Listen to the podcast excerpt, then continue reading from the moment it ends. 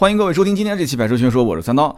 今天这期节目呢，咱们就聊一聊最近刚上市的一款车啊，不，还不能说是上市，就刚刚亮相的一款车，叫做理想制造 ONE 啊。这个车呢，当时发布会的那一天，呃，很多人丢了一些链接给到我，说，哎，你有没有看这个车啊？说之前听你的未来的这个讲解啊，就未来的 ES 八这款车，现在，哎，你看理想也上了，理想跟李斌。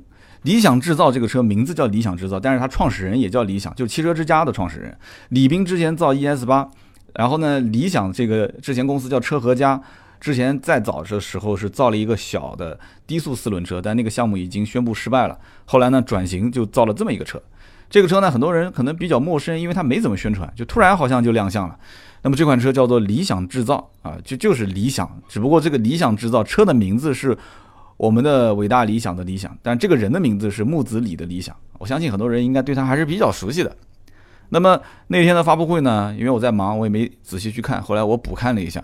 那么我对于这款车呢，就开头嘛，简单的总结一下。首先，对于增程式，我其实是不看好的啊，这是我的第一个观念。第二个呢，不管是增程式还是纯电动，其实只是在当下的这个环境里面，我把灯光打好了，我把舞台搭好了。我把所有的这些，甚至于观众全部都吸引来了。那么台上总得要有人能跳舞唱歌，你说是不是？所以现在有那么多的新能源的车企，那么其中就这一家，现在理想站出来说我要去做增程式，大家不觉得很奇怪吗？对吧？而且在中国市场上，现在在售的增程式的车辆就两款，一个是 BMW 的 i3，而且我可以告诉你，i3 增程式不是主力的销售车型，啊，绝大多数的地方卖的是纯电。那么第二个就是别克的 Wallet Five。啊，Valet Five 这个车我们之前也介绍过，我和丁丁在节目里面曾经也聊过这个车啊，因为是别克厂方啊说我们合作一下，帮我们推推这个车，当时我们聊过，所以大家可以听听我们往期的节目。虽然说有过合作，但是这个呢，官方也给了很多的资料，就关于增程式的。当时我们在讲别克的那款车的时候，其实提到了很多很多，就是这个车的好和不好的地方。虽然是合作，但是增程式的优点跟缺点都非常非常明显，你根本没有办法回避，即使是。跟你合作的节目，你也没办法回避，所以呢，我觉得它是一个过渡性的产品。那么理想后来在微博上也是发了一篇长文，非常长的一篇这个长文。这篇长文呢，就解释了说我们为什么造这个车，为什么我们觉得说手上有核心技术已经是破解了，为什么这个车适合当下的环境，他解释了很多。那么一会儿我把他这篇文章啊也是详细的说一下，然后说说我的观点，因为我呢一不是工程师，二呢。我们跟圈内的这些大咖比啊，我也没他们那么专业。但是有一点，我毕竟卖了十来年的车啊，十来年的销售经验，所以就导致我这个人呢，对于市场上的老百姓的这种思想，我还是把握的相对来讲比较灵敏一点。也就是说，我就像个昆虫一样的，我这两个小触角天天都在来回的波动啊。所以因此这个车呢，还是那句话，就是说有钱的当个玩具玩没问题。那么在一些限牌城市。很有可能会出现一种情况，以前的纯电动车大家都是要一块牌照，这个车现在它首发十三个城市，我觉得除了北京以外的这些城市，那肯定是牌照这件事情是搞定了嘛。那么搞定牌照的前提条件下，一定是有人会考虑说，我如果买纯电车还是有里程焦虑，但是这个车它有个油箱，这就是我们今天这个标题。叫做我们这个电动车最大的特点是什么？是可以加油，对吧？其实这是一句调侃的话啊，这是一句调侃的话，有一点点 带有一点点这个讽刺的意味。但其实关于理想制造 ONE 的这款车，我觉得不管它理想在发布会上讲的这个说什么，这是一款没有里程焦虑的智能电动车，这些都不重要。我觉得我这十七个字总结，应该讲比它还要贴切一点啊。我这一款电动车是可以加油的，大家都能听懂了。那么很多人也会觉得说有一点疑惑，就是。那么电动车为什么还要加油呢？你刚刚这个前面提了半天增程式，增程式，我也听不懂是什么意思。你燃油车加个发动机你就正常开呗，你电动车加个电池你就正常开呗。你电动车加一个发动机，还是说发动机加了一个电？那你这个不就是插混吗？有的有的人脑海里面可能会有这种想法，就是说你能不能插，能不能充电？我说可以充电，能能充电有发动机那不就是插电式混合动力吗？对吧？什么叫增程？所以今天这期节目，我们还是把这个展开来先聊一聊。那么在聊这个开始之前呢，首先啊，我们感谢我之前一直在沟通和接触的每一个人，包括有我们的听友在车和家工作的工程师啊，那么也有之前我们认识的这个蔚来汽车的车主，包括还有很多的一些做新能源的这一方面的专家以及一线的销售，给我这期节目提供了非常非常多的一些这个思路啊。那么与此同时呢，有一个订阅号叫小特叔叔，之前我跟大家也说的，就是他经常会写新能源，也会写很多的关于特斯拉，因为他本身就是特斯拉车主嘛，他做了一个特斯拉的充电桩的地图。小特叔叔订阅号也是给了我很大的帮助。今天这期的标题其实就是直接用他的这一篇文章的标题，我跟这个作者啊也是沟通过了。那么。在聊这个理想制造 ONE 的这款车之前，我首先先简单说一说这个车，因为这个车如果不说，大家听了半天都是云里雾里的。那么这款车呢，按照官方的说法呢，它就是一款电动车。但是在我的理解，其实，呃，按驱动形式上来讲，它是电动车。但是按照国内的政策和法规上来讲的话，它更多的应该是列为混动啊。那么这款车呢，在它的车上有一个 1.2T 的引擎。不过大家要记住一点啊，这就是解释增程式这三个字到底什么意思了。这个 1.2T 的引擎啊，按我们的理解就是它应该是在某种情况下至少应该是要带动这个车辆驱动它去行驶，对吧？但是对不起，增程式是不用引擎去带动它行驶的，大家能理解了吧？那有人讲说，那装个发动机干什么呢？好，我们再换一个词就更好理解了。这个 1.2T 的引擎其实你可以把它当成是一个发电机，它是用来发电的。哎，大家都都能听懂了，就是这个车至始至终都是在用电跑，啊，不管说这个引擎是启动还是不启动，不启动的话那就是纯电在行驶，启动的话那就是引擎来发电然后再行驶。那么这个时候很多人又会觉得说是脱了裤子放屁，对吧？你你你引擎直接驱动不就 OK 了吗？你干嘛还要引擎去发电然后再去驱动这个车辆呢？那不多此一举吗？我告诉大家，这还真不是多此一举，在某种情况下，在某一种工况下。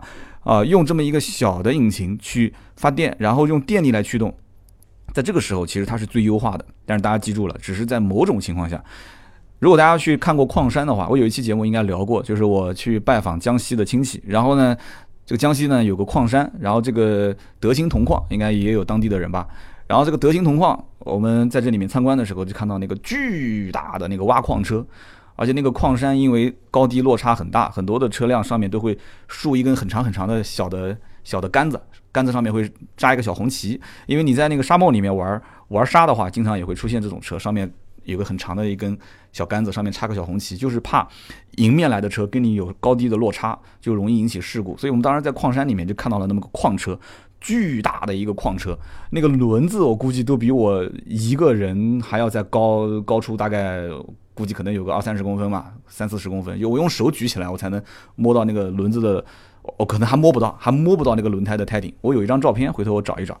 那么那个车子其实就是增程，就是你先加油，加完油之后通过油来发电。为什么呢？太重了，你光是靠引擎来推动它的话，那根本就也不是说推不动，那就是这个油耗的话，那油箱要多大？油箱大的话又不安全，所以因此呢，它就需要用油来发电，通通过电来推动这个车辆。呃，去驱动它，所以这种车，你想一个大的矿车，它只是在低速的行驶下，它就是嘟嘟嘟嘟嘟嘟嘟嘟，就就在那个矿山里面来回慢慢慢慢的，它甚至都不用动，你去这边挖矿就是挖完之后往旁边的这个传输传传送带上面去丢矿，不就 OK 了吗？所以在这种情况下，增程是非常合理的。你不可能说开个矿车要跑到一百二十公里每小时，那是不可能的事情。所以这一系列的矿车，它用的就是增程式，就是即使给它加加油，它仍然是通过油来发电。就是整个车辆是用电来驱动的，所以这么去跟大家一讲，讲那么一个故事，大家就听懂了哦。原来这就是增程式。那么我们可以看到这个车呢，它是多大呢？这个车车长是五米零二零啊，然后呢，这个宽度是一九六零，高度是一七六零，轴距是两米九三五。听这个呢，可能没什么印象，我就说一个之前我们讲的那款车叫蔚来 ES 八，大家就有印象了。两个车长宽高几乎无差。几乎无差啊，轴距方面也就差了几公分，所以两个车其实就是同样大小的车。那么讲未来 ES 八，可能很多人也没有见过。那么就再说一个车，这也是当时这个理想制造 ONE 在现场去对比的，就是 BMW 宝马的 X 五，宝马 X 五啊，跟 X 五的这个大小也差不多。大家一听就懂了啊，其实也就是一个这个中型的 SUV 啊。那么这个车呢，有六座版本，也有七座版本。其实选六座选七座，这个完全看个人。呃，我曾经也解释过关于六座七座我的一些想法。那么，如果是二二二，其实你第二排有点类似于，又像个 MPV，又像一个 SUV 的感觉。也就是说，两个都是独立座椅，对吧？那么你如果说第二排是三个座椅的话，你平时出行的环境就是说你要经常是五个人。如果你都是两个人、三个人或者四个人出行的话，那么这个第二排，我觉得两个单独的座椅还是比较的舒服。那么另外就是六座，你可以享受这个免检，对吧？你就不需要每隔两年就要去再上个检测线。那么这个呢，就看个人了。这个车还有个比较任性的地方，就是说它是只有一个配置，而且按照这个理想的说法，就是这个配置就是顶配。那么从我个人来看，我觉得也一般般。有什么顶配不顶配的呢？这些配置其实都很常见，对吧？你一个可能普通的。顶配的这个中国品牌或者说是自主品牌的 SUV 车型的话，就一个随便的很普通的 这种 SUV 车型，那基本上该有的配置都有了，甚至比你的这些主动安全配置还要去丰富。那么当然了，因为这个车呢，如果是我，我是创始人，只有一款，对吧？没有第二款可选的的话，那我肯定是往顶配上造，有什么功能我就往上贴。那么现在造车的企业其实都很聪明，就是说我肯定要挣钱，我卖每一辆车我不会去给你贴钱的。那么因此呢，只要把成本控制好，对吧？那么产能慢慢的能上来的话，那这个搭台子唱戏，我觉得还是这个理论，吸引来的观众越多，限牌的城市越多啊，大家都希望要牌照，然后呢又 想要买一辆车，而且这个车前面你看发布会一直是贴着特斯拉，对吧？一直贴着宝马这两个品牌去去对标，其实我觉得这没有任何竞争的这个意义在这里面。宝马 X 五的这些车主会去买。会去买这个车吗？我觉得买宝马 X 五的车主一定不会去看这个车，只不过他可能有这个财力去消费这款车，仅此而已。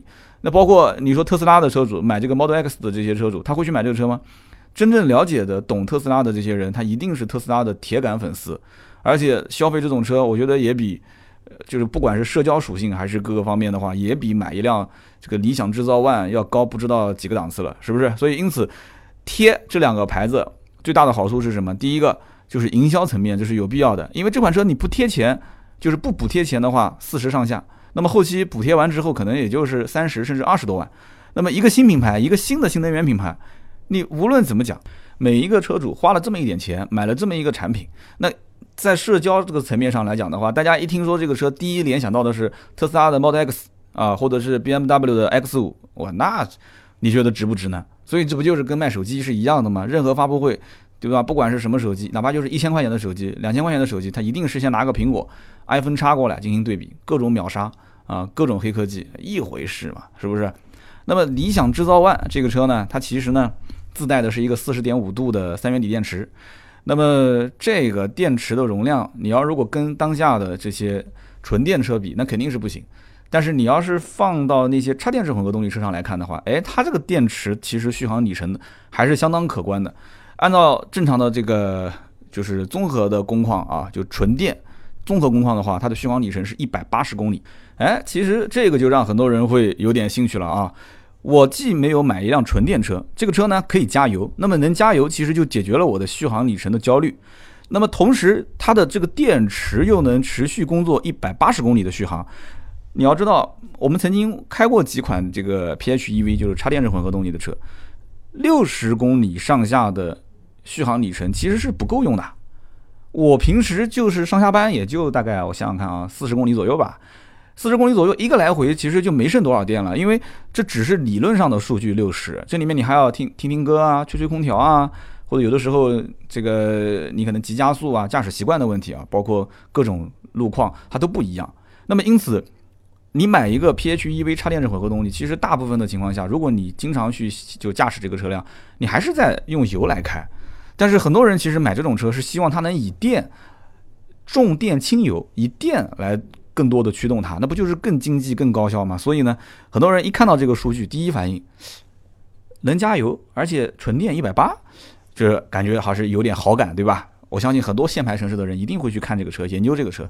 那么与此同时，如果是用油来开的话，那怎么样呢？它有一个四十五升的油箱的容积。四十五升什么概念呢？发动机是一点二 T 的这个发动机。那么这个发动机它不是用来直接驱动车辆的啊。这个我们再讲一遍啊。发动机只是用来发电，只用来发电。所以呢，你要如果把四十五升的油箱加满，它的综合的这个工况，它续航是五百二十公里。那么很多人一听就懂了。我把四十五升油箱加满，那么综合工况你可以跑五百二十公里，那么电池又能跑一百八十公里，那加在一起不就是七百公里了吗？你就告诉我，你现在的燃油车，我不管你是开什么车，包括我自己的车啊，家里面的丰田和奔驰两款车，把油箱加满能跑到七百吗？对不对？绝大多数的车都不可能说是加满油之后跑到七百，能跑到六百多就不错了啊。那么因此，一箱油，如果说你加满了，好比说花了两三百块钱，结果你跑到个六七百公里或者五六百公里，你可以去算它的油耗，这已经是非常非常经济的油耗了啊。那么这个车的油耗是怎么样，或者说它的电耗是怎么样？就很多人其实无非买这个车，他还是要考虑到日后的这种就是这个驾驶环境啊，对吧？所以大家不要忘了，这个能加油能充电。那么如果说你在非常非常完美的这个路况下，就比方说在低速的时候。你全部是在用电来开，你每天上下班就是二三十公里、四五十公里、六七十公里，晚上回家之后呢，你还可以去充电。那这个车对于你来讲就是一个纯电的车，不就这个概念吗？对不对？那么纯电车其实大家想一想，不就存在一个小小的问题啊？一个小 bug 就是纯电车你为什么还要天天背一个增程器呢？其实你说它是发动机，你不如说它是个增程器。你为什么天天还要背这个油箱在里面呢？加满四十五升油，你天天，你是个纯电车，你干嘛还要背个这个呢？那么好，如果说你是一个燃油车，那你为什么天天还要背个电池在身上呢？所以不就是遇到这样的一个问题点吗？但是我觉得不重要，为什么不重要呢？因为我就是用电开，电本来就很便宜嘛，对吧？你只要算我这个车功率是多少，然后每一天正常上下班啊，我如果不启用它的增程器，我就纯电来开，我的花费是多少钱？其实肯定也是比你用。燃油车开要经济很多，这个是毋庸置疑的。好，那么还有一种工况是什么呢？就是我上了高速，对不起，上了高速，大家都知道，因为之前蔚来 ES 八也是遇到这个问题。上了高速之后，你这个车其实用电开效率并不高，这个是没办法的啊。所有的电动车都是一样的。那么如果说上了高速之后，你现在不是有一个发动机吗？你这个发动机能不能来驱动呢？那肯定不行。你想这个车两吨多，两吨多用这么一个 1.2T 的。引擎怎么能带得动呢？所以它还是增程，1.2T 发电，发完电之后，OK，这个时候来进行这个电力驱动。那么在这个情况下，其实这个引擎还是有这个油耗这个指标的。那么在这个网上他们公布的是什么呢？就是说，如果是在高速工况，一百三十公里每小时的这个情况下，这个车的油耗应该是在十升左右。啊，一百三十公里每小时上下十升左右。后面我们会详细的去分解这里面的高速跟低速的这种情况下，它的续航里程是多少。所以，因此这个车在网上，就是我们看到理想在介绍它的时候，续航里程数的这个数字比较多，比较混乱。也就是说，如果在最优化的工况下，也就是说低速情况下，你要如果在它最优的工况下用这个增程器来。就是烧燃油去续航的话，那它这个四十五升的油箱其实最终能跑八百二十公里。那么如果是八百二十公里，再加上之前的一百八十公里的这个电池的续航里程的话，那不就是能跑到一千公里吗？那这就夸张了。但是这个是纯理论性的啊。而且我觉得，如果是高速巡航的话，因为它没有公布这个数据，你知道的，这种发布会肯定是讲好不讲坏嘛，对吧？如果我要是持续高速巡航的状态下，就是你的增程器，其实你的发动机的油耗会高达十升以上。那么这个时候，你的四十五升油箱肯定五百二十公里要大打折扣嘛？那么大打折扣之下，加上这个纯电一百八，加在一起是多少？这个数据它没有公布，没有公布。但是呢，即使公布了，我相信官方一定会再补一句：没油了，你加油不就行了吗？所以不就是今天我们这个标题嘛？我们这是一款可以加油的电动车。啊，所以因因此这一点，我要跟大家要聊一下。一会儿我们到最后要再总结一下，就是到底我们做这些事情折腾来折腾去，目的是什么？我们为的是什么？我们就是为了一块牌照吗？还是为了让大自然更加的这个和谐共处？就是为了环保？还是为了性能？还是为了什么？还是为了钱？我们就是为了让这个车的制造成本越来越低，不就是个交通工具嘛？啊，越便宜，出行的成本越低。那那就 OK 啦，想那么多干什么呢？那这个车真的是成本变低了吗？我们一个一个的拆解来讲，好吧？那么我们刚刚前面聊了这个车的很多的一些数据啊，包括它的一些续航里程，大家都很担心的。那么我觉得其实续航里程多还是少这个问题，在增程式这个车上，我我觉得我聊的都有点多了，有点废话。为什么呢？续航续多少无所谓，我只要知道电池是一百八，油箱你至于能跑多少，我不关心。为什么呢？没有油我加油不就行了吗？更多的人其实是想关心的是它的这么一个工作原理啊，什么情况下用油，什么情况下用电？呃，在聊具体的工作原理之前，我觉得再普及一个这个我得到的相关的消息啊。那么咨询了很多人，那么绝大多数的，我刚刚前面讲的，包括就是理想制造的工程师也好，未来的车主也好，新能源车主也好，问这些人，就是他们对于新能源车比较了解或者是比较感兴趣的这些人，让他们去看。这款叫理想制造 ONE 的产品，大家都觉得是挺靠谱的，都觉得说是解决了很多痛点。因为他们之前在研究电动车的时候，电动车最大痛点不就续航里程吗？因为电池技术没有革命性的发展，它不可能去解决续航里程的问题。就你如果一一个正常的，就是在同样的电池密度啊，就这么大的一块电池板，那么你将来说能充完一次电，而且充电速度如果非常快，同时充完一次电之后你能续航到一千公里，那基本上燃油车你就不要造了。呃，这个基本可以这么理解了，燃油车你不要造，但就是因为现在电池密度的问题啊，包括这个这个整个的控制系统，包括电机的技术，这三样，那这里面还有很大的一些技术难题需要突破，那你突破不了。那燃油车仍然它是霸主地位嘛，对不对？那么我们团队我在讨论这个理想制造 ONE 的时候，就是关于增程式啊，就这样的一款车，就是大家会不会买？就是说这车靠不靠谱？几乎每一个人给我反馈的声音都是不靠谱，都是说不会买。那当然了，我不一定认同这个观点，不一定。但是就目前来看，大家的这个给我的这个观点是什么？就是这些车都是为了牌照而生。包括理想制造 ONE，包括蔚来，包括什么威马、小鹏，就所有的这些车都是为了牌照而生，其他的目的我觉得看都看不出来。因为你想啊，你如果是一个，包括我们前面讲的什么什么 BMW 的 i3 啊，或者是 Violet Five 啊这些车，本来销量本身也不大，其次就是这些车本来就是个小车，小车油耗就不高，对不对？你做个增程折腾来折腾去，最后油耗还不是那么几升嘛，五升六升上下，甚至于你要如果驾驶的工况不好，经常跑长途什么的，那你油耗更高。是不是这个概念？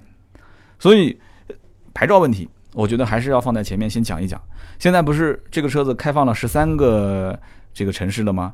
呃，北上广深四个，那么成杭正武什么意思呢？就成都、杭州、郑州、武汉，成杭正武，苏南西天、苏州、南京，这个西安、天津加上一个重庆。那么这十三个城市目前来看的话，就是除了北京以外，其他的城市都可以用新能源的指标来买，就除了北京。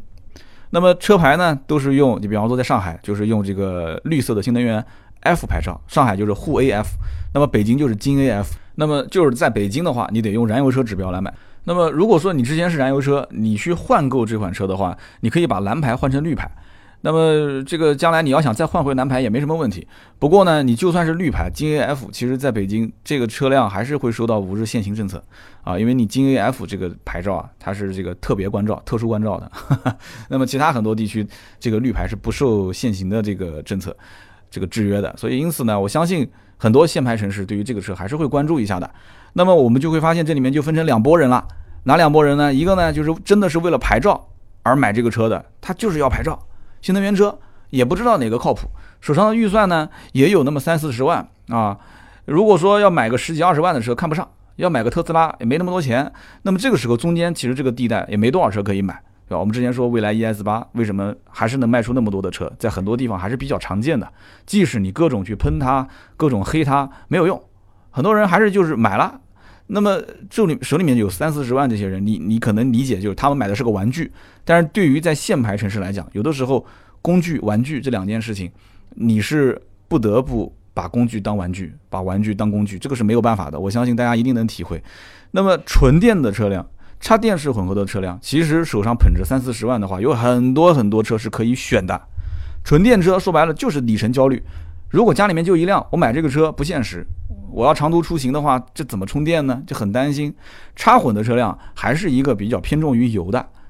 你平时你说插电式混合动力插插插上去之后充充完之后就跑个六十公里，那这个车子你长期跑油用油来跑的话，很多插混的车辆其实技术包括它驾驶体验并不是特别好，因为这涉及到发动机跟变速箱，包括电能跟这个用油这里面的来回切换之间的技术难度是非常大的。所以有一些传统车企，有一些豪华车，它可能在这个技术方面还是比较先进的，但是绝大多数你如果是花不了那么四五十万。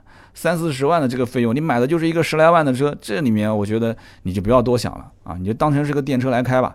所以呢，对于这种增程式的车，理想制造 ONE，哎，它出现之后，有些人就开始有那么一点点的跃跃欲试，想体验一下，想体验一下。所以我身边你看，好多人都问我这车能不能买，甚至于这个车在网上是可以预约的。我今天我也约了一下，因为预约不要钱。我们的听友你想约，扫一下二维码，百度搜理想制造。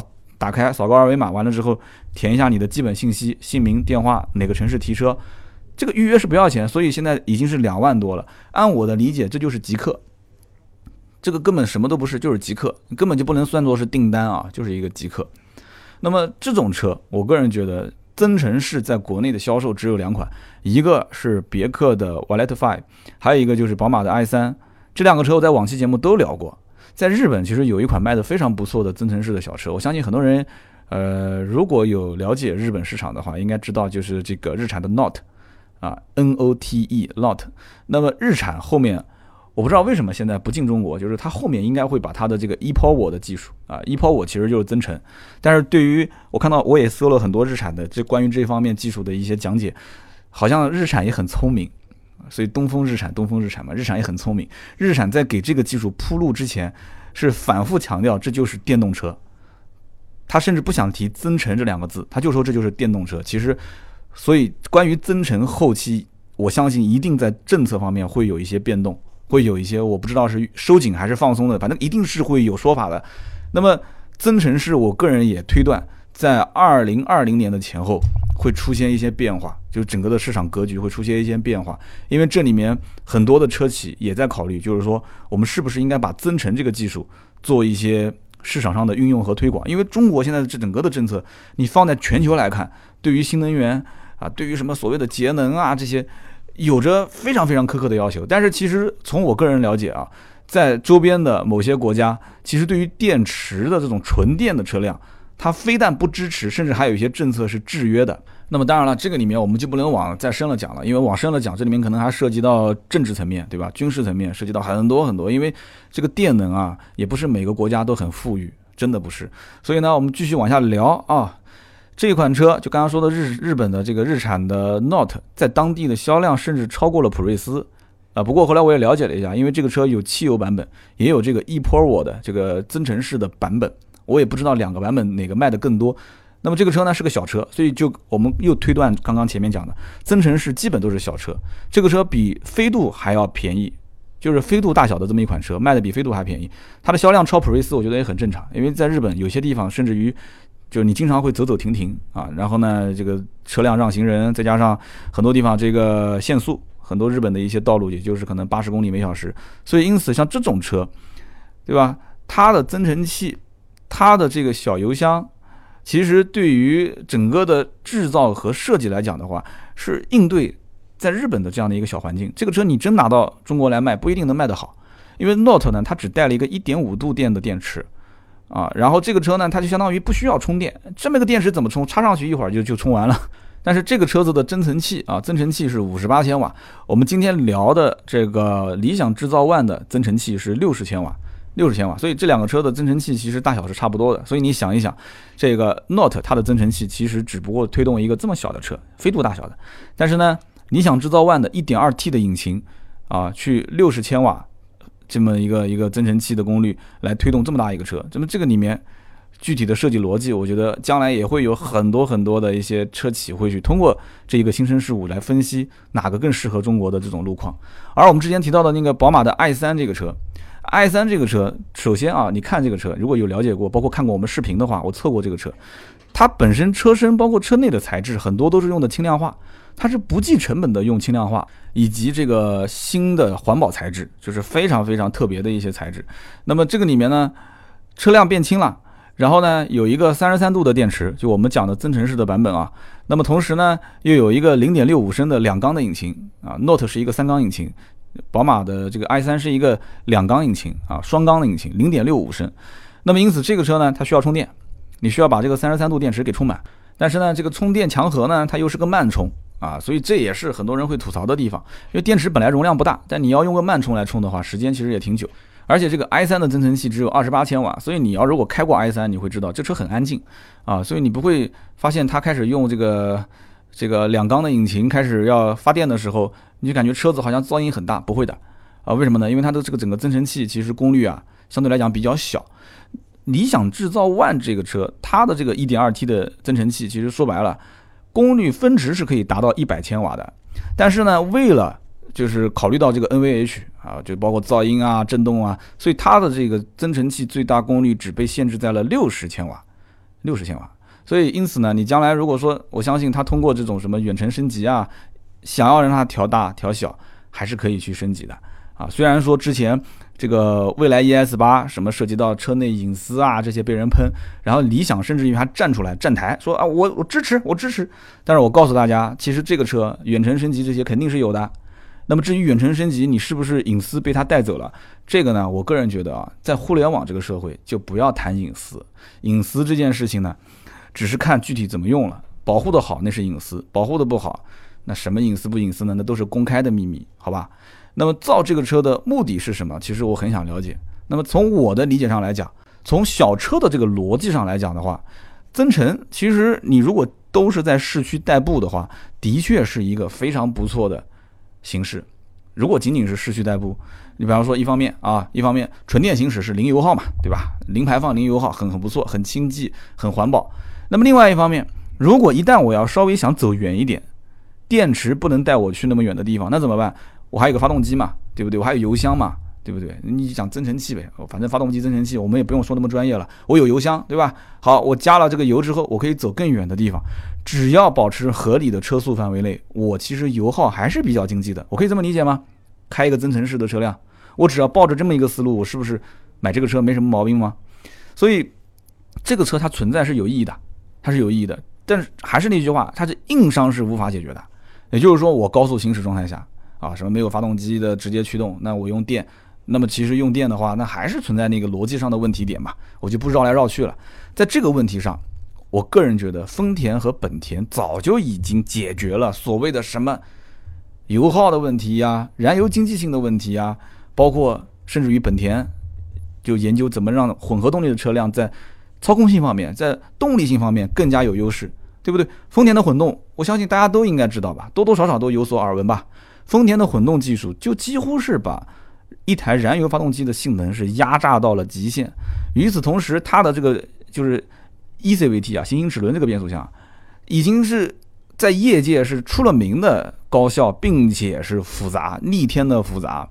那么这个里面它的技术壁垒你也没办法去绕过，所以因此就独霸天下这么多年，最后本田绕开它出了一个 RMMD，对吧？本田真的是很牛叉的一个企业。那么也出了一个混动，而且丰田也承认了，对吧？这是丰田的老大承认说本田的混动确实是很厉害。那丰田也是很高傲的一个一个品牌啊，所以他也承认说本田这个确实很厉害。所以本田的 i M M D 的这样一套混动系统，它在低速行驶的时候，说白了就是增程式。它在低速行驶的时候，就是发动机其实用来发电嘛，发完电之后你其实就是用电在行驶。丰田其实只是在最费油的状态下，电力给你辅助一下。所以能保持这个油耗一直是非常非常经济。那么本田研究了那么多年，最后出了这么一个 iMMD。那么低速用电，高速的时候我啪直接切断，切断完之后我就用我的引擎，因为在高速状态下引擎是最优化的，对不对？这个时候引擎介入，油耗依然经济。那么这个逻辑也是对的，而且在这个情况下还保证了它的一个动力输出的这样的一个直接和线性。所以因此本田的 iMMD 包括丰田的混动技术，你告诉我好不好？谁敢站出来说一句这个技术不好？嗯，包括环保方面，包括经济性，包括动力，啊，各个方面都好。但是对不起，这不是我们的技术，这是日本的技术，而且日本跟我们之间的关系大家都懂的。所以这种技术我一定是打压，我一定不可能支持你，对不对？那么这个技术又没办法绕开，那怎么办呢？对吧？那怎么办呢？而且就我就想去复制你、山寨你都很难，因为这里面太多的一些技术壁垒了。我哪怕就是山寨你，我我我不管你什么什么技术上的这些那个，你也拿不过来，因为这里面太复杂，太复杂。所以因此，从我的理解出发，就是把这几个技术复制也复制不了，山寨也山寨不了，绕也绕不开，那怎么办？那只能是避开它，避开它。因此，你像增程式，我们说来说去，一点二 T 什么发动机啊？我们到现在都不知道那啥什么发动机啊？对不对？这发动机不重要，你可以把它当成就是个增程器，就是用来发电的。好，避开了发动机的技术。那它又是个电动车，电动车其实你也不需要那么复杂的一套变速箱的这种程序，对吧？变速车甚至就一档变速箱就可以了，只有一个档位就 OK 了。那有的就两个档位就 OK 了。所以因此又绕开了变速箱的这么一个壁垒。所以这不就是当下的这个环境吗？说说的再直白一点的话，这几年讲白了就是政策好，对吧？环境好。啊，如果说你要考虑经济性、环保性、性价比这些，那真的，丰田、本田已经完全足足是做到了，我不能说是极致，至少是到目前我们想象的一个极限。但是增程式也好，纯电也好，这种新能源车避开这些技术之后，顺应了当下的政策，而且顺应了现在的投资热潮。你总得总得干点事吧，要不然这个市场不就不热闹了吗？经济就不会那么表面上那么繁荣了吗？是不是？所以呢，投资热潮就这几年，不赶紧趁这个时候，你说推那么一两款车，对吧？那么限牌城市还能拿拿牌照，对吧？套用一下这种什么限牌限行啊，那过了这个村就没这个店了。所以换做是你。这个时代下面一定是出英雄的，这种时代一定出英雄的。那么这个车子，理想也说了，我们有控制这个自己核心技术啊，我们我们就是解决了传统增程式电动车百分之九十的那种严重的问题。那么哪些问题呢？就包括像噪音巨大、震动巨大、油耗很高、加速很差。那么我看了很长的他这一篇文章之后啊，其实我总结下来来讲，在硬件方面并没有发现它有什么真正的实质性的突破，或者说是黑科技，还是那么几样东西，你有的别人一定是有的，只不过在算法方面其实是有一些变化，这个是确实。那么它的算法主要是在于什么呢？就是它分为城市工况或者是高速工况，因为它也看到了增程式的这个车辆的一些。啊，相应的弊端，我们前面也是反复在提这个弊端。那么因此，它在高速的工况下，它会把电量保留的比较高，大概在发现这个电池已经用到百分之四十，剩余大概还有百分之六十的时候，这个时候就开始用增程器啊，就开始启动引擎，给这个车辆提供这个电力，也就是我就开始优先优先去用油了，我就不去优先用电了。其实说白了就这么个逻辑嘛。然后下了高速之后，你到了市区，你还能保持很多的这个电力是在这个可以正常的续航。如果说上了高速不用这套逻辑，我还是以电来优先开的话，首先你很费电，对吧？那么其次你电用完了，下了高速之后你又开始用油来开，那这不是很蠢吗？低速的时候如果增程器工作的话，那它的这个又不是最优化的状态，低速当然是用电是最优化的。所以听来听去讲白了就这么一句话。它就是把高速低速两个逻辑给理顺了，理顺完之后，这样的一套运行策略，那么对电池组来讲，对于增程器来讲，两边都比较健康啊。其实这很简单，如果大家要是稍微了解一下关于电动车的制造和电动车的这个基本的原理的话，电机、电控包括电池这三个是最基本的，也是最核心的，不都差不多吗？对不对？这里面最核心的就是 BMS 电池管理系统。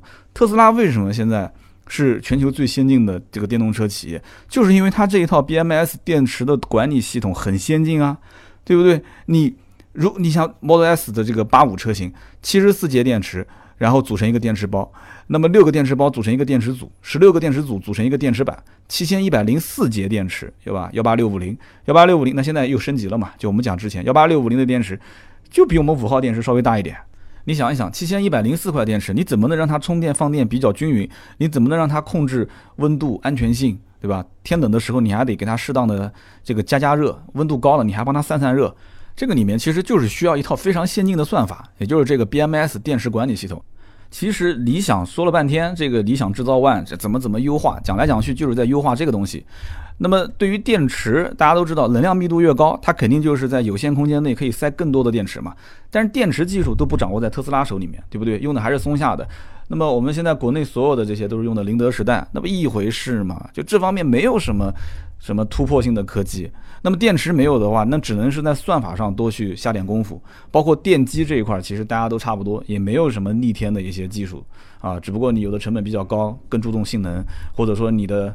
这个更注重实用性啊，反正市面上就那么多，对吧？你要如果说真的想掌握核心科技，其实在很多方面硬件的投入成本，它不是说今天投进去，明天就能看到的。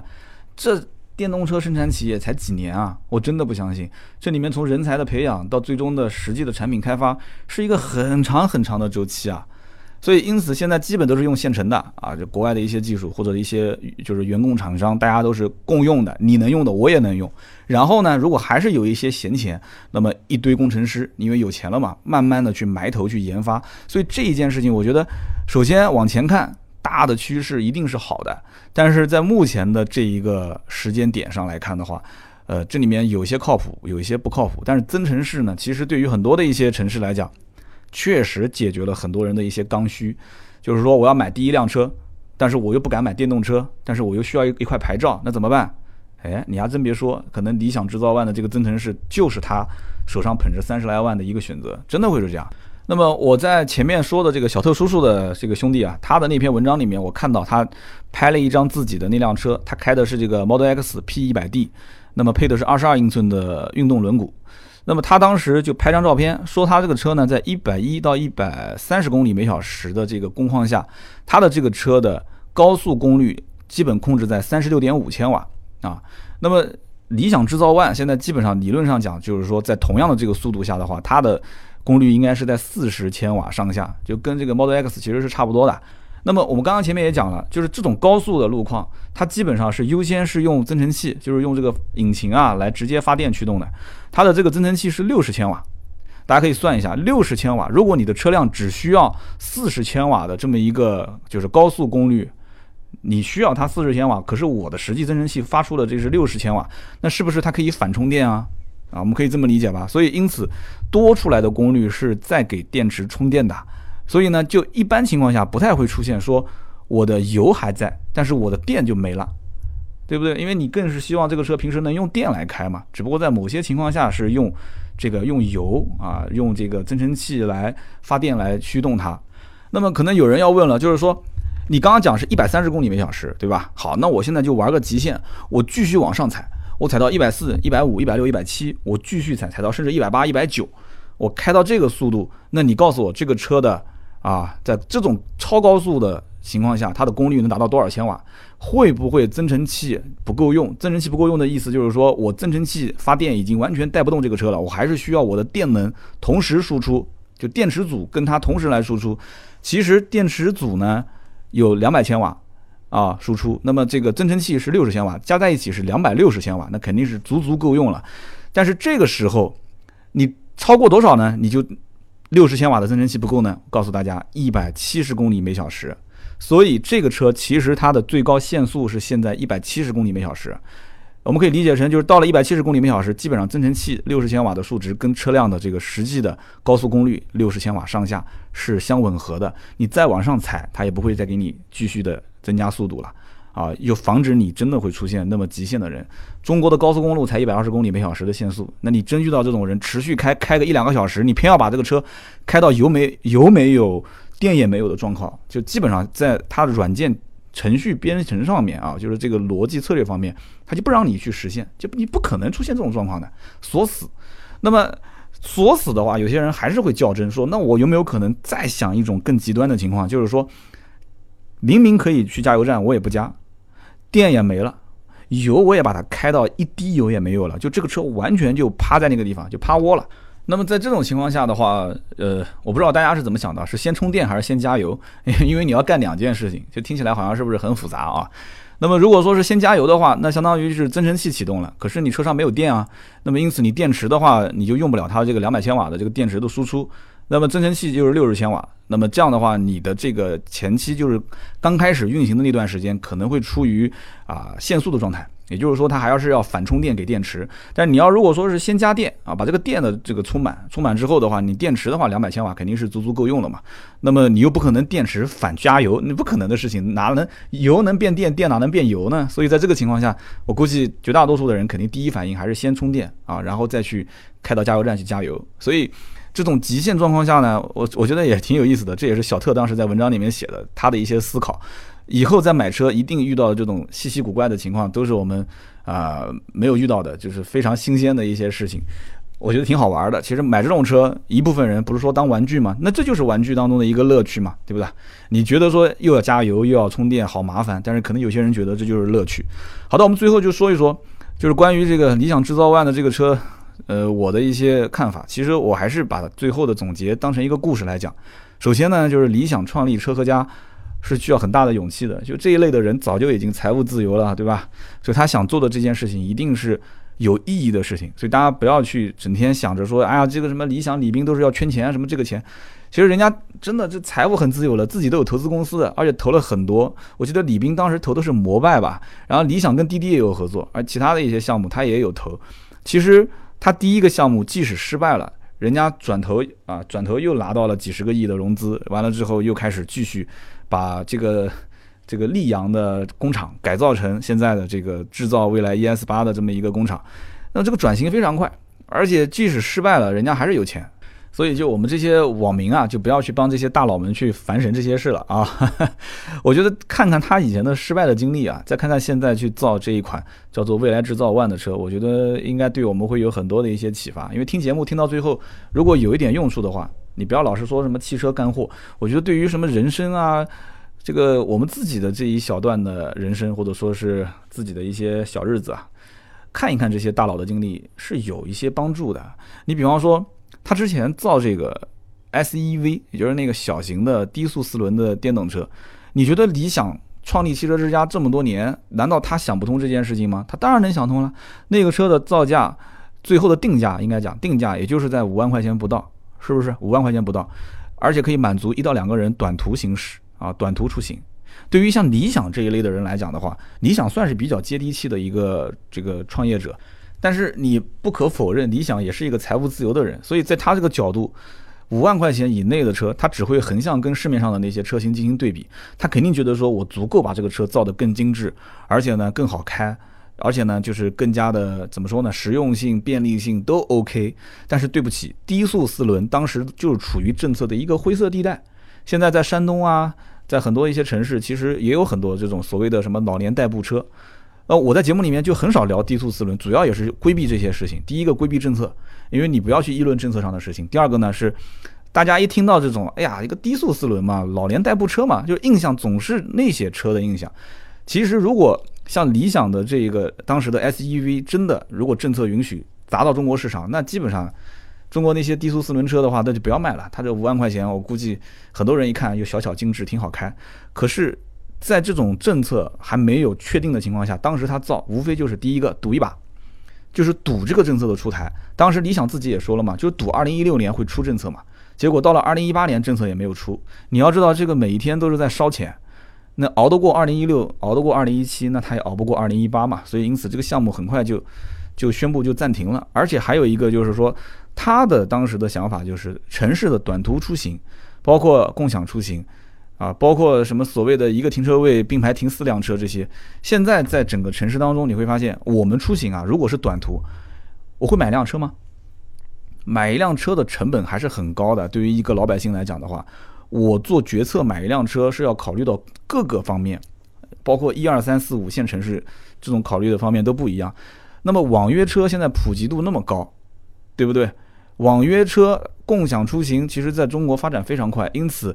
这个不管是拼车也好，还是滴滴啊这种网约车也好，还是出租车也好，还是专车也好，普及度那么高，短途出行又有补贴，滴滴一下补贴一下，没有几个钱。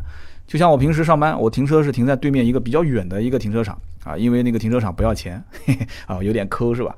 那我们楼下停车场很贵啊，每一天封顶差不多三十二十七八，完了之后呢，一个月要包月的话三百五。那我平时又不怎么在公司，经常出差，所以我觉得很亏。我就停一个相对比较远的地下停车场。那我中午如果要出门的话，我走那么远去拿我的车，拿完我的车再开到我想去的地方跟人聊事情，那么那个边他的公司或者是停车场肯定要花钱去停车，那我不如直接打个车过去了。所以经常打个车来回也就十来块钱、二十块钱。那我在那边停车可能停车费都比这个费用要高。所以因此我完全能理解他的这个就是这个低速四轮车啊。为什么会失败啊？有很多的原因，就是在当下的这个环境里面它不适合，而且当时不是也要在国外想要打这个，包括巴黎、包括旧金山，想打他们那些地方的一些分时租赁嘛？后来发现这些地方也很难搞。我们之前也讲过国外的这些分时租赁的一些一些，像法国的一些本土企业，哎，就老百姓其实素质也不是特别高，打砸烧各种啊，你也没办法。而且你不跟当地的政府有很密切的联系的话，你想推这种东西是很难的。而且每个国家还有自己的一些车企，你分时租赁，你想干嘛？你想革谁的命，对吧？你讲讲清楚，对不对？所以呢，买车成本又高，打车成本又低，就是大家对于这种需求又不是特别多，所以这个 SUV 放在国内政策又是不支持，有灰色地带，就各方面都受阻。但是你要想，理想难道在创业之初他不知道这些事情吗？他知道。一个是赌政策，二一个就是他在他的这个思维角度，五万块钱这种车不算什么钱，他可能家里面有很多辆车，所以我不说了吗？有的时候人啊，在思维的时候，永远你是跳不出这个圈的。你跳不出这个圈。如果理想还是像可能他刚开始创业之初的那种状态，因为他很早就成名了嘛。我记得国内当时最早的三个八零后的创业百万就是百万富翁嘛，经常都有人采访嘛，一个理想，一个戴志康，还有一个毛侃侃啊，三个人都是我们当年八零后的偶像。所以你现在让他用这个逻辑去思考，肯定是很难的。但是现在其实对于他来讲，二三十万、三四十万的这个。理想制造 ONE 也不算是一个什么很贵的车，但是我相信这一期节目我们就是放出去，大家听到了，大家一定会很感慨。买这个车的人一定是有钱人，买这个车的人一定是一定是把车当成玩具来玩的人，而不是正儿八经说家里面要买一辆车，就老老实实从实用性出发去用这个车的人。真正用这个车的人还要考虑更多的问题，包括你这么一个新鲜事物，又是个增程式，你发动机会不会坏啊？对不对？然后你的这个电池有没有问题啊？你将来电池如果说不行了，那我找你换电池吗？你到时候回头又说电池不用换，你反正能加油，还换什么电池啊？对不对？那你会不会将来在保养方面又要保养发动机，又要保养电池啊？那么将来在使用成本方面是不是比燃油车更贵啊？将来我在二手车置换的时候保值率会不会不高啊？我相信这个车真正从实用性出发去考虑买它的人，会想的比我多的多的多，而。现在不管是买蔚来 ES 八、买威马、买小鹏，很大一部分人是什么？他就是玩，真的是玩。包括很多限牌城市啊，也不止不止一辆车嘛，就买个这个车占个号牌。平时如果车位也合适的话，就带着开开玩一玩。所以呢，节目最后我还是发表我的观点，就是从我的角度来讲，这个车我会不会买？我不会买，除非真的我有那么三四十万的闲钱，我可能玩玩一玩它，买一台这个车子去试一试。但是对不起，我不是那种有三四十万闲钱的人。那么再加上南京这个地区又没有限牌的这么一个一个环境，而且我相信我再仔细分析一下，大家就知道了。家庭里面用车，一般情况下，特别是像啊我们这种就是就是小两口啊，一个小小小的一个中产，就家庭收入整体还可以的啊，也不算特别低，但是一定不是那种富裕人群，就是一个中产，小日子过过也没什么问题的那种。那么这样一个家庭里面，一般两台车。大多数基本上结婚几年之后，手头宽裕一点，两台车。这两台车的话呢，搭配形式要不就是轿车 SUV，啊，要不就是轿车 MPV，就这样子搭配，或者两台轿车。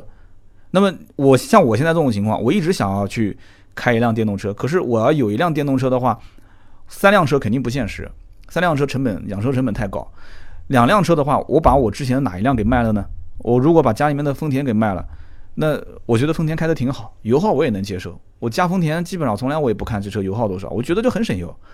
那么如果把我的那辆小奔给卖了，那我觉得我再换的这辆电动车它不能满足我的社交环境，对不对？我跟我们的同事一直在聊这件事情，他们经常会讲，你自己不是还说什么车子有社交属性吗？对不对？你现在省下来这笔钱，但是你其实你有没有考虑到这个车它具不具备社交属性？面子问题照顾了没有？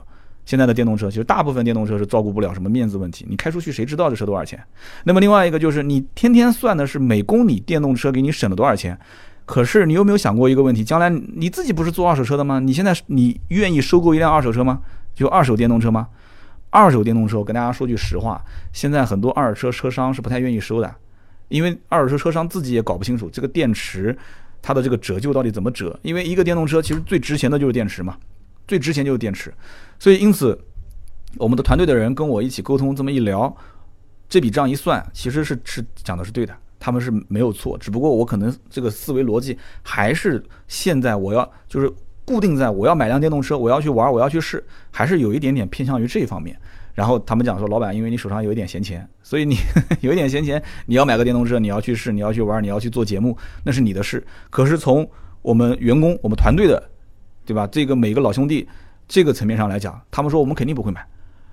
在我们团队里面的每一个人的眼里，就是电动车就是用来享受这些什么限行限牌的政策的，我一定不会买。买完之后，如果过个两三年、三四年折旧，哗啦一下把我之前省下来的钱全部都给抵掉了。同样价位的这个电动车，现在基本上你就是买一个吉利帝豪的 EV 四五零，或者是呃比亚迪的这个 E 五，这些基本十几万要有要有的吧。对不对？包括北汽新能源的这些车，十来万肯定是要有的。那么你往后走，你想这个十来万，如果你现在买的是一辆丰田或者是大众的正常的燃油车，就像我们这种不限牌的城市啊，我肯定是选择燃油车。两三年、三四年、四五年之后，保值率一定比它高得多得多，是不是？所以因此这么一讲，我就发现，其实，在我们这种城市推这种车难度比较大。增程式就更不用说了，增程式你又加油又加电，很多老百姓其实是不能理解的。我今天这期节目已经算是讲的比较浅显易懂了，我相信依然到最后还是会有人问，这个 1.2T 的发动机能不能带得动这辆车啊？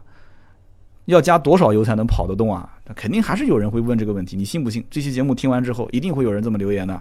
我就是说了半天。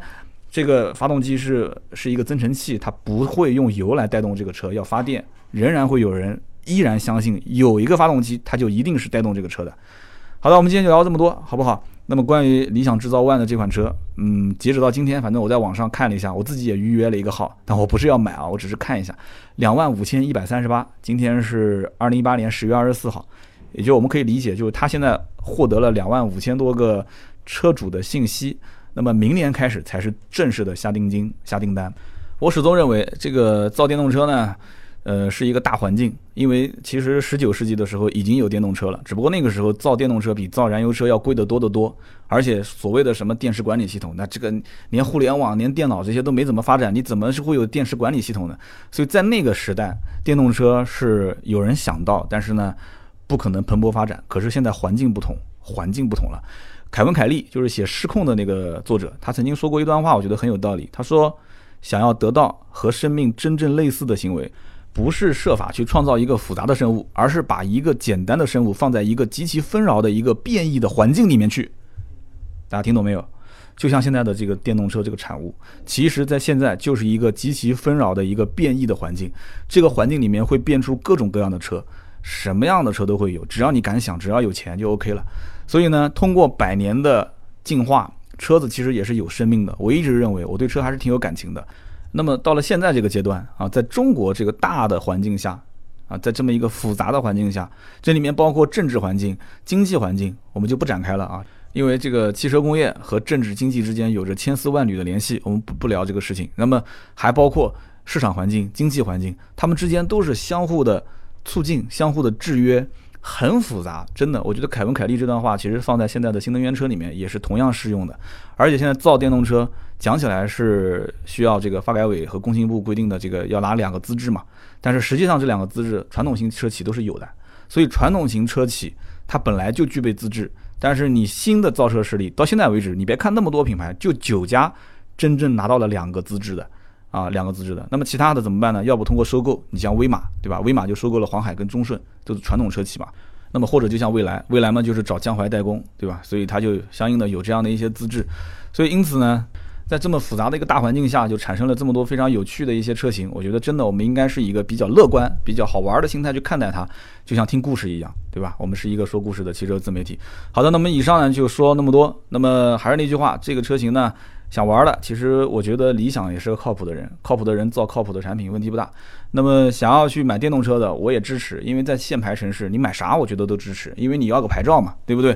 反正呢，在我来看，现在的新造车势力基本都是押宝啊，就是你要是押准了，将来就逮个大的；你要如果押不准，那最多就是自己投资一点钱，然后投资人的钱都没了呗，这个再从头再来嘛。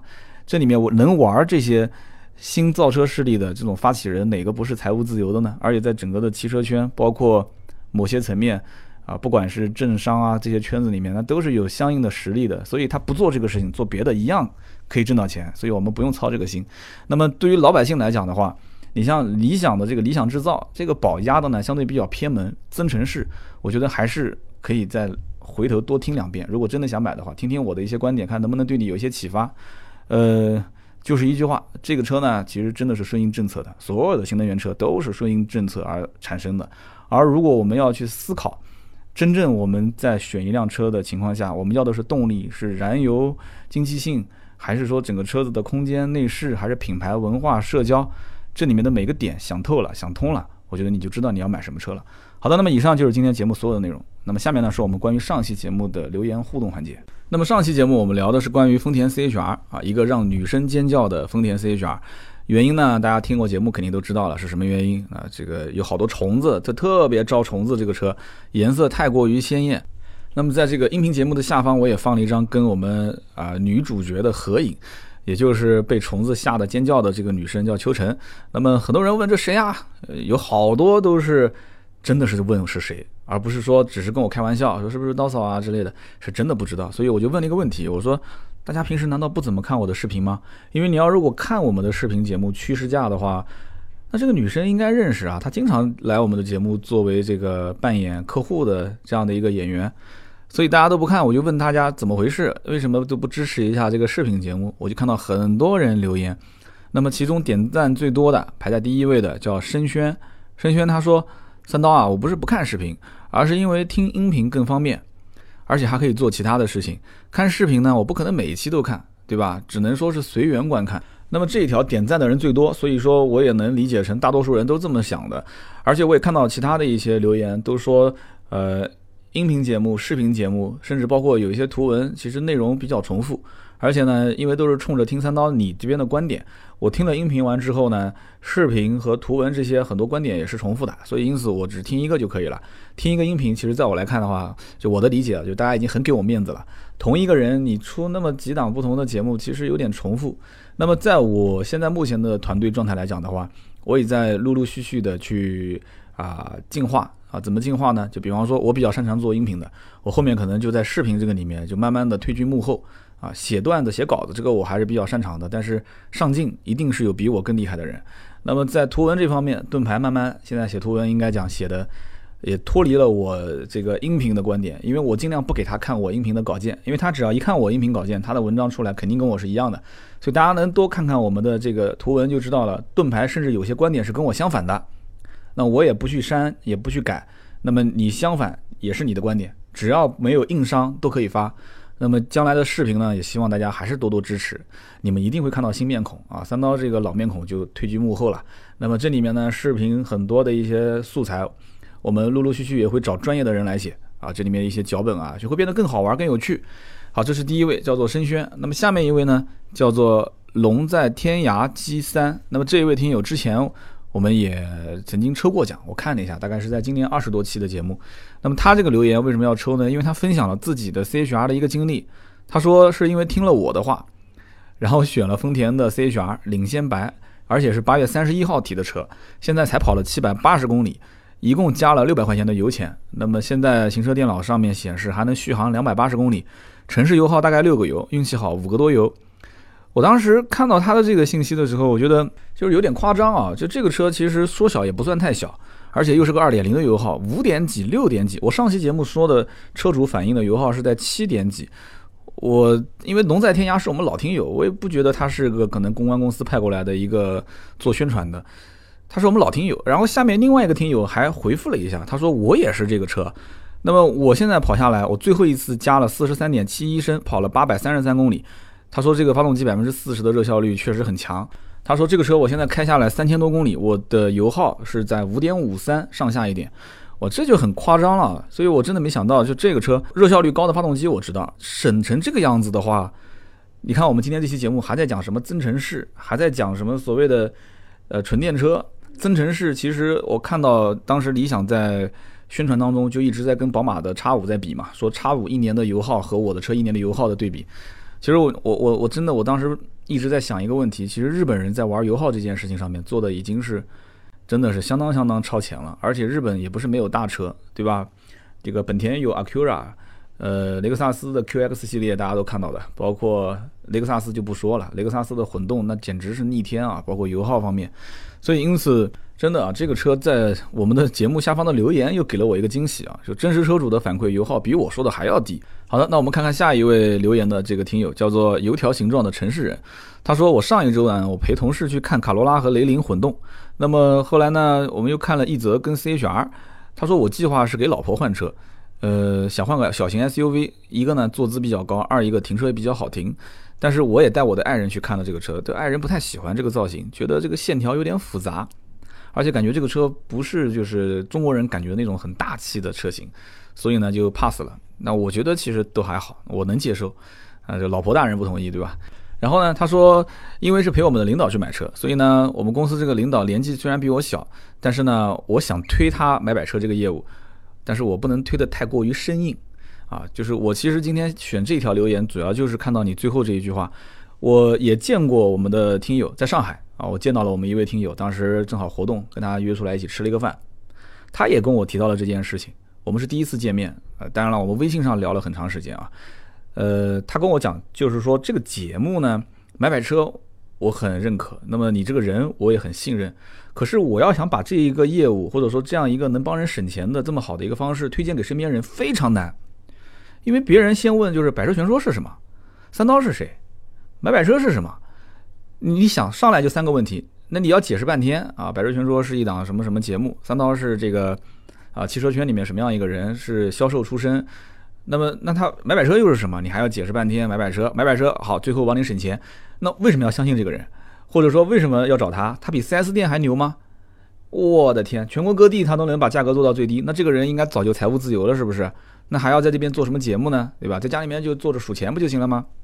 所以可能很多人在转介绍自己身边人就遇到很多难度。其实我觉得呢，啊，大家有这份心就可以了。我也没指望有多少转介绍，因为这个买百车的服务在最早初的推行阶段，我就是给我们的粉丝、我们的听友的一个福利。也就是说，你相信我，你听我的节目，你了解我，你自然来找我，你找我我就帮你，就这么简单。那么至于说你身边的这些人他不信我，你就不要让他来烦我，就这么简单。我不是说要把这个业务做到什么全中国人民都找我买车，没这个想法啊。当然了，北京当时有一位兄弟也是找到我说，哎，买买车这个业务非常不错，非常好，我能不能把它梳理出一个逻辑，然后把它做大？我当时就笑了，我说，首先我没有想过把它做大，其次呢，我也没想过说把它做成一个什么我的主营业务，靠它来维持生存，然后靠它来挣钱，能发家致富，成为我的主力的收入来源，没想过。因为它是一个熟人营销，我能把网友变成我的一个类似熟人关系，已经非常非常，真的就非常感谢各位了。那么如果说要是再把这一步往前推进，通过大家再转介绍，乖，那这个难度太大太大。所以我没想过这件事情。大家在推身边人的买买车业务的时候，一句话买买车就会帮你省钱，要不要？要，我就给你一个微信。他说可以啊，你推荐给我呗。他如果说问你半天这个那个的，你不要解释，那不相信就拉倒。就这么简单，真的，我真的不是说，我感谢各位，真的，我也告诉你，这难度很大。我不是说要把身边所有人生意都做起来，生意永无止境啊。有的时候你只要知道自己几斤几两，看清楚自己的这件事情，它所顺其自然发展的方向就 OK 了，往前走总归是好的。OK，今天这期节目就聊那么多，感谢各位的收听和陪伴，一个多小时啊，真的废话连篇。我上期已经看到有人留言了，说都是废话，我都不想听了。那没办法，这个我就是这么一个性格啊！也感谢各位听到最后都是老铁。好的，那么更多的原创内容，大家可以加我们的盾牌的微信号四六四幺五二五四。那么买买车还是那句话啊，大家要买车要卖车啊，或者你要问一些这个修车啊这些事情，你都可以加我们的微信啊四六四幺五二五四盾牌的微信。好的，那么以上呢就是今天节目所有的内容。那么我们周六呢会聊领克零三，如果感兴趣的话，请关注我们周六的更新。今天这期节目就到这里，周六见，拜拜。